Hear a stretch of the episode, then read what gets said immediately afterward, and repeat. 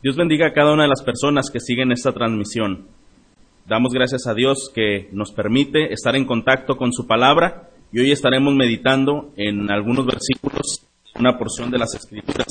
Efesios capítulo 5, versículos 15 al 20 nos dice de esta manera, mirad pues con diligencia cómo andéis, no como necios, sino como sabios, aprovechando bien el tiempo porque los días son malos. Por tanto, no seáis insensatos, sino entendidos de cuál sea la voluntad del Señor.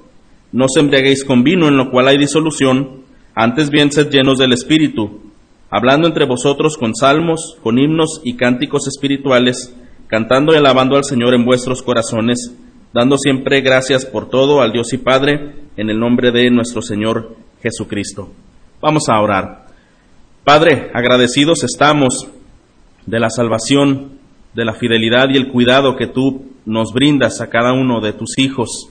También, Señor, en este día queremos pedir de la bendición a cada hermano, a cada familia que está en, en este tiempo de consagración. Rogamos, Señor, que tú pongas la paz que sobrepasa todo entendimiento en nuestros corazones y nuestra mente esté abierta para escuchar y recibir el consejo de tu palabra. Que tu palabra sea bendecida desde nuestro corazón que podamos ser edificados y que tu nombre sea enaltecido, Señor.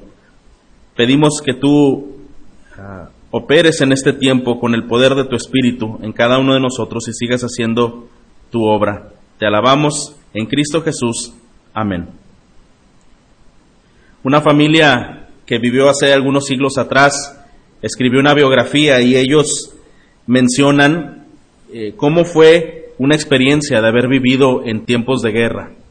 En estos tiempos era una familia que se encontraba resguardada, eh, intentando administrar todos los recursos que tenían ellos a la mano, desde la comida, eh, el efectivo, el tiempo y todos los recursos que eran necesarios.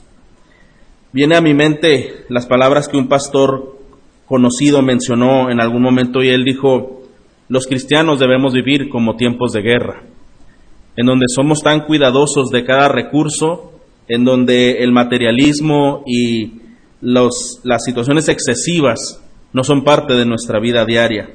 Antes bien, buscamos ser cuidadosos y sabios administradores de lo que el Señor ha dejado en nuestras manos, tomando precauciones, donde el objetivo de nuestra vida no es algo material, sino más bien eterno. Y hermanos, creo que esto es oportuno para nosotros ya que estamos enfrentando tiempos difíciles. Y en estos tiempos la comodidad o la estabilidad regular de nuestros días no es algo en lo cual debemos de enfocarnos.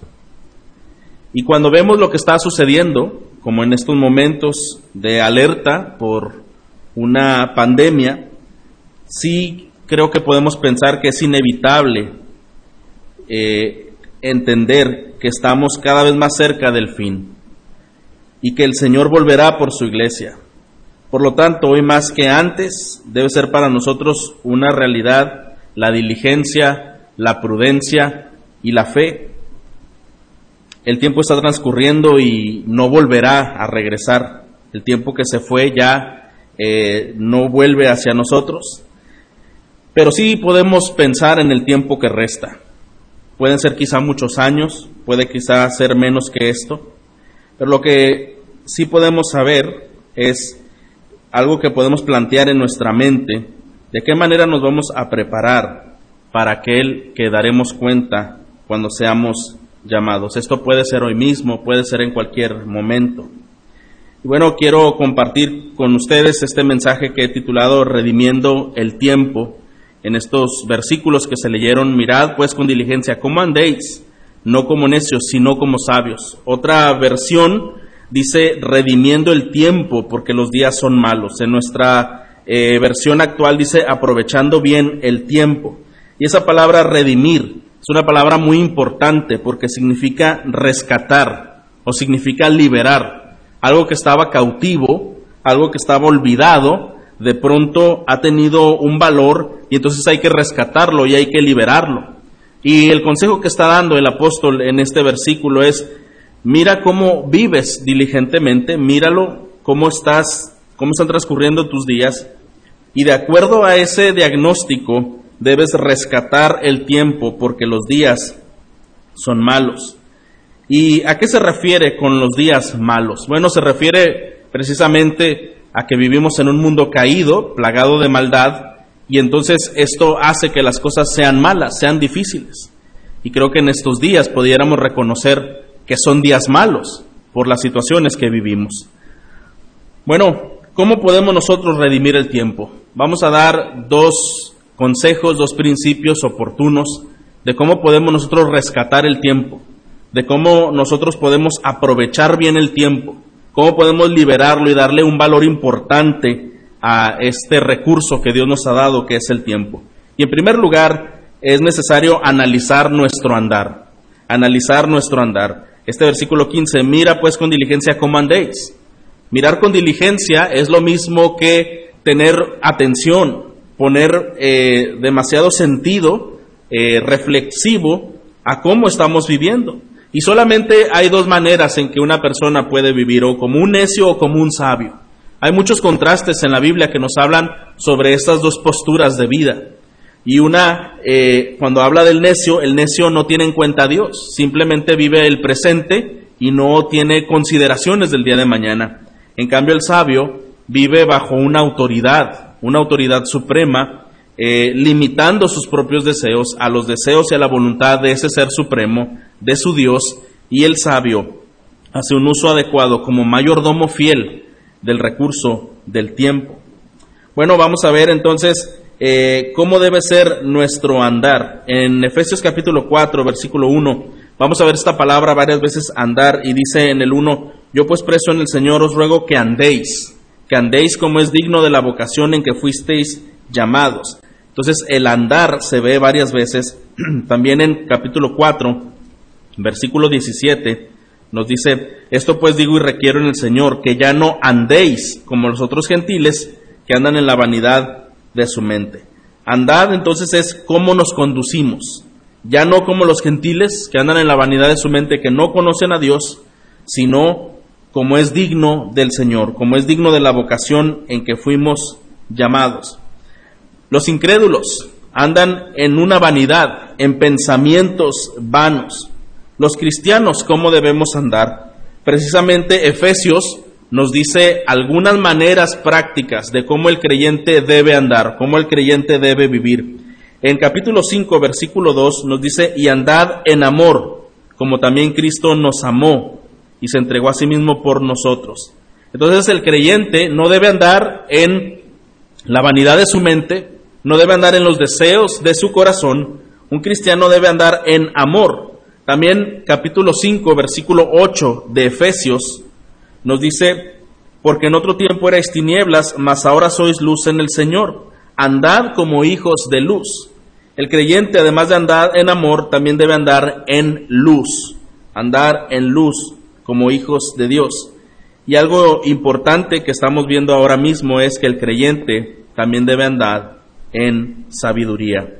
Versículo 15, eh, no como necios, como andéis, no como necios, sino como sabios. Entonces, aquí vemos en, este, en esta lectura que tuvimos que hay una exhortación, una exhortación eh, para vivir sabiamente una exhortación para vivir de acuerdo le agrada al Señor y hay también una explicación de cómo debemos vivir. En el versículo 15, la exhortación comienza, mirad pues con diligencia cómo andéis, y este contraste es eh, muy persistente en la Biblia. Por ejemplo, en Proverbios capítulo 3, versículo 35, nos dice lo siguiente, Los sabios heredarán honra, mas los necios llevarán ignominia. Un contraste. El sabio tendrá honra en contraste al necio. Después en Proverbios capítulo 10, versículo 1, también dice lo siguiente, contrastando estas dos posturas, estas dos formas de vivir. Capítulo 10, eh, versículo 1. El hijo sabio alegra al padre, pero el hijo necio es tristeza de su madre. Y versículo 8 dice también, el sabio de corazón recibirá los mandamientos, mas el necio de labios caerá. Y versículo 14, los sabios guardan la sabiduría, mas la boca del necio es calamidad cercana. Pero un contraste entre el necio y el sabio. La sabiduría se contrapone a la necedad. Son dos eh, fuerzas que están en oposición. Todos los hombres nacemos, ¿de qué manera? De acuerdo a la Biblia, todos los hombres nacemos necios. Nacemos sin el deseo por Dios, nacemos ajenos a Dios y esto eh, es característica de la necedad. El no tener en cuenta a Dios, el vivir solamente para los deseos propios, los deseos personales. Y esa es la condición de cómo nacemos todos los seres humanos. Dice la Biblia también, la necedad viene pegada al corazón del muchacho, viene añadida, viene adherida. El necio es aquel que vive como si no hubiese Dios, para no reconocer una autoridad y un gobierno, solamente por sus propios deseos e impulsos.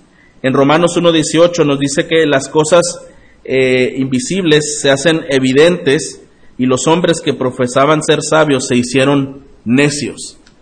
Eh, nuevamente, no tener en cuenta a Dios. Esta es una condición que muchas veces una persona escoge vivir así. Nosotros nacemos ya con ese pecado de no querer tener en cuenta a Dios, pero aún incluso un creyente mismo puede estar luchando con una independencia de Dios, queriendo vivir sus días para sí, queriendo utilizar los recursos que Dios le ha dado para hacer uso de ellos como mejor quiera, sin tener en cuenta a Dios. Pero otra vez, esta característica de no tener en cuenta a Dios es la característica de un necio, es su característica principal. El hombre es tan necio que no quiere reconocer la existencia y la intervención de Dios en todo. Entonces ahí es donde el hombre necio muchas veces puede ser incluso religioso, considerar a Dios en algunas cosas que crea debe considerar a Dios, pero en otras cosas hay una restricción para que Dios no intervenga en esto. Dios no puede intervenir en mis finanzas, o Dios no puede intervenir en mis decisiones, en mi trabajo o en otras esferas de mi vida personal. Bueno, ese tipo de pensamiento es un pensamiento de necedad. Esa es la característica de un necio que vive como si Dios no existiera. Ahora, el necio no necesariamente es un ateo intelectual, es uno que simplemente vive para sí, vive para el presente y no toma en cuenta a Dios en sus decisiones. En Lucas 12, por ejemplo, vemos eh, este pasaje que nos habla de un hombre que era tan rico, que había almacenado muchos bienes y que un día dice para sí, alma, ¿cuántos bienes tienes para ti? Eh, repósate, ¿verdad? Eh, voy a tumbar estos graneros y voy a hacer almacenes más grandes y entonces voy a dedicarme a disfrutar todo esto que he hecho. Y este pasaje nos dice que viene, ¿verdad? Esa exhortación, necio, ¿no sabes que esta noche vienen a pedir tu alma y todo lo que has hecho, ¿de quién será? Ese hombre rico era necio eh, no tenía en cuenta los planes futuros que Dios tendría. Hermanos, y es precisamente que un hombre necio no tiene precauciones, no piensa en el día de mañana, las cosas que pueden venir, no está preparado para enfrentar dificultades y adversidades en la vida. Todo vive como si no pasara nada el día de mañana, como si no existiera Dios. Es lo que la Biblia menciona vivir con esa jactancia, hoy haremos esto y traficaremos y ganaremos. Y dice, cuando más bien debemos decir, dice el libro de Santiago, si Dios quiere, haremos esto o aquello. Creo que es importante entender que debemos analizar nuestro andar. ¿Cómo estamos utilizando nuestros días? Como que siempre las cosas serán igual, que no pasará nada diferente el día de mañana, que el día de mañana las cosas serán mejores, quizá sin haber hecho algo para eh, invertir en las cosas espirituales, sin haber edificado nuestra vida, debemos analizar nuestro andar. El sabio, en cambio, tiene una mentalidad diferente, tiene una autoridad, tiene un criterio, tiene una fe. Entonces, lo primero que debemos hacer es analizar nuestro andar para enseguida renovar nuestro andar.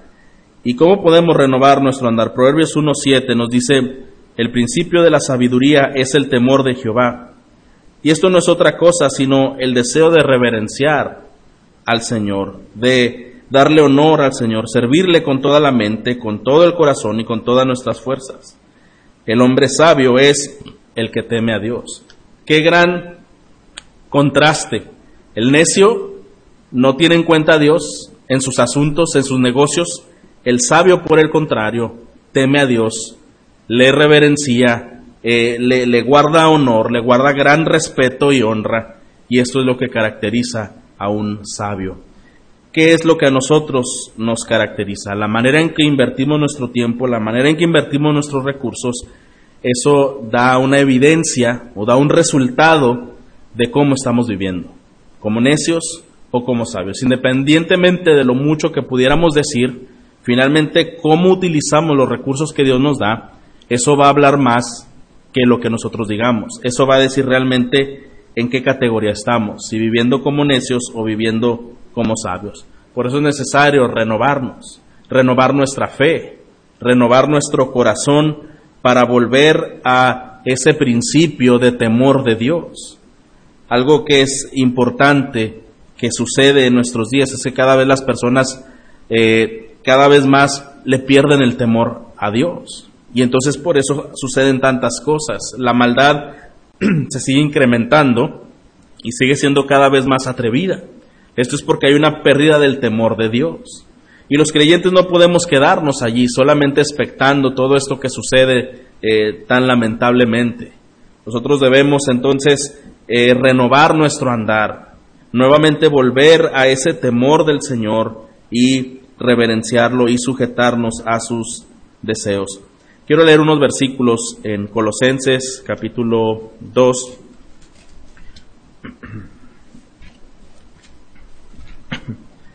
Y cada uno de estos versículos nos eh, muestra cómo ah, podemos nosotros renovar nuestras, nuestras fuerzas. Perdón, es 1 Corintios capítulo 1, versículo 30.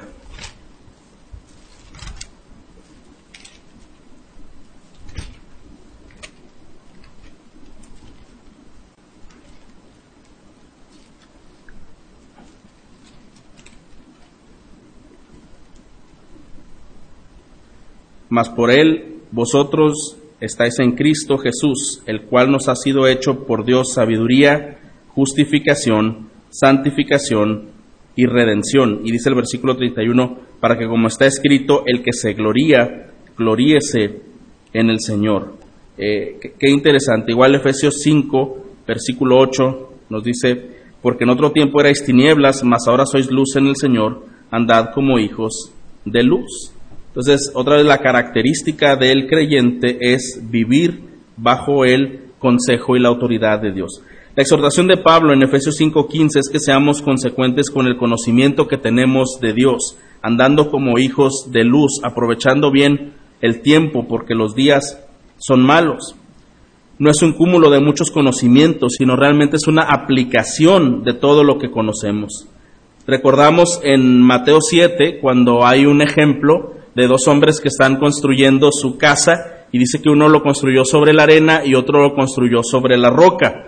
Aunque ambos tenían la misma intención de eh, tener un lugar eh, fortificado, bueno, la manera en que lo hicieron y la forma eh, dice mucho al final en los resultados. Dice que vinieron ríos, lluvias, tempestades y la casa que fue creada sobre la arena cayó, cayó de una manera terrible, mientras que la que fue edificada sobre la roca permaneció.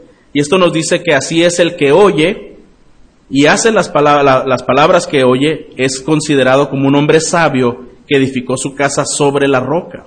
Pero aquel que oye y no hace caso es como que aquel que edificó su casa sobre la arena, que al final cuando vienen los tiempos difíciles simplemente va a caer. Hermano, ¿dónde has edificado tu vida?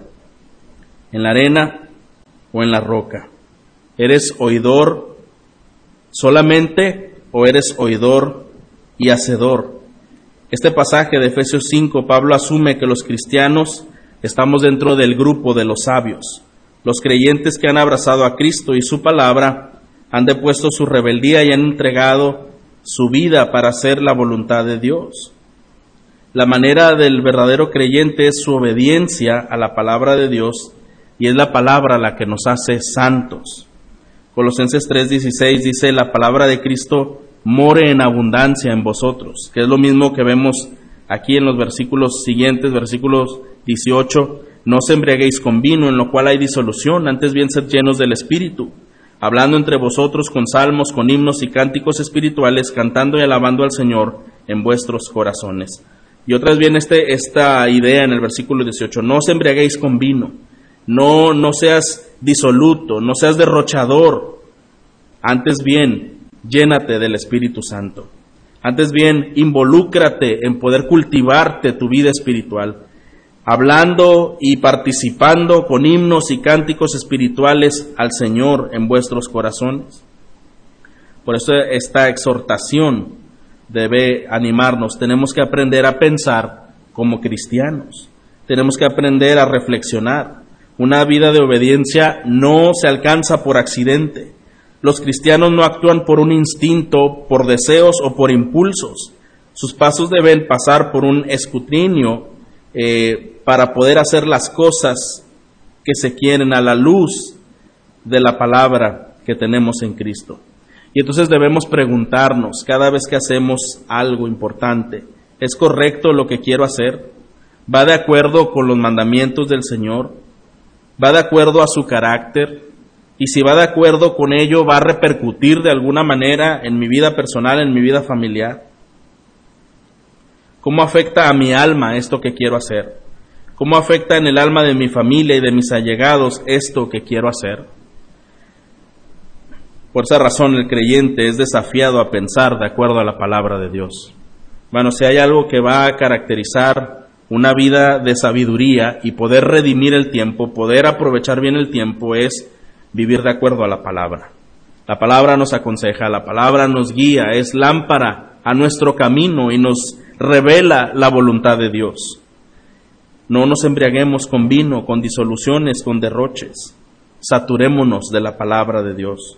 Esta es la marca de un sabio, alguien que está saturado de la palabra de Dios. Él va a poder redimir correctamente el tiempo. Va a poder poner prioridad en donde debe poner prioridad y va a poder tomar decisiones apropiadas en cada circunstancia y en cada momento. ¿Cómo puede el creyente redimir el tiempo? Es lo que hemos preguntado.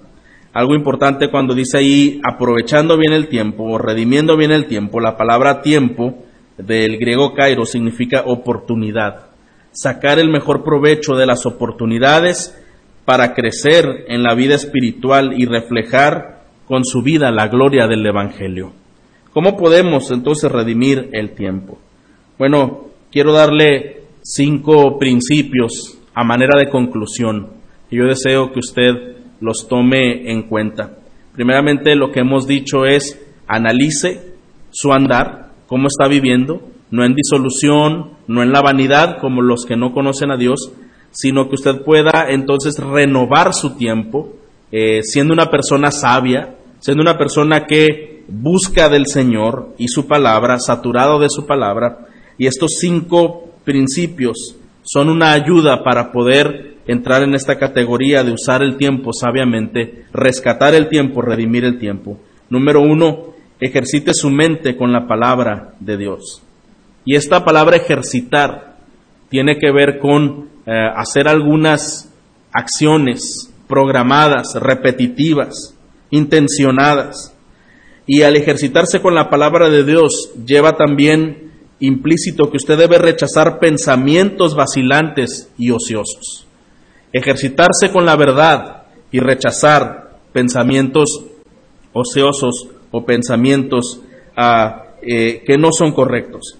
Eh, siguiente, número dos, planee actividades de edificación en su agenda. Usted tiene que ser eh, deliberado en, planear en su día ¿Cómo va a edificar su alma?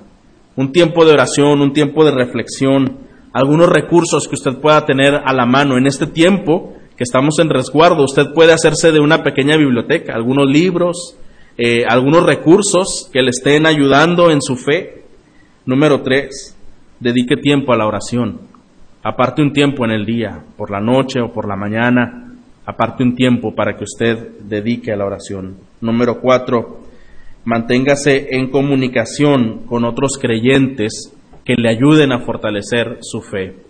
Es bueno estar en comunicación y Dios ha permitido que tengamos algunos recursos para poder estar en contacto con otros, pero que no sea momento solo para saber qué está pasando y, conversaciones que no tienen mucho provecho.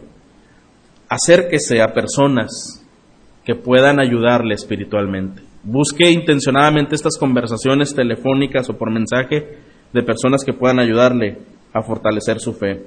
Y número cinco, registre lo que Dios le está enseñando en la semana. Regístrelo, escríbalo, comuníquelo a manera de acción de gracias, a manera de reflexión.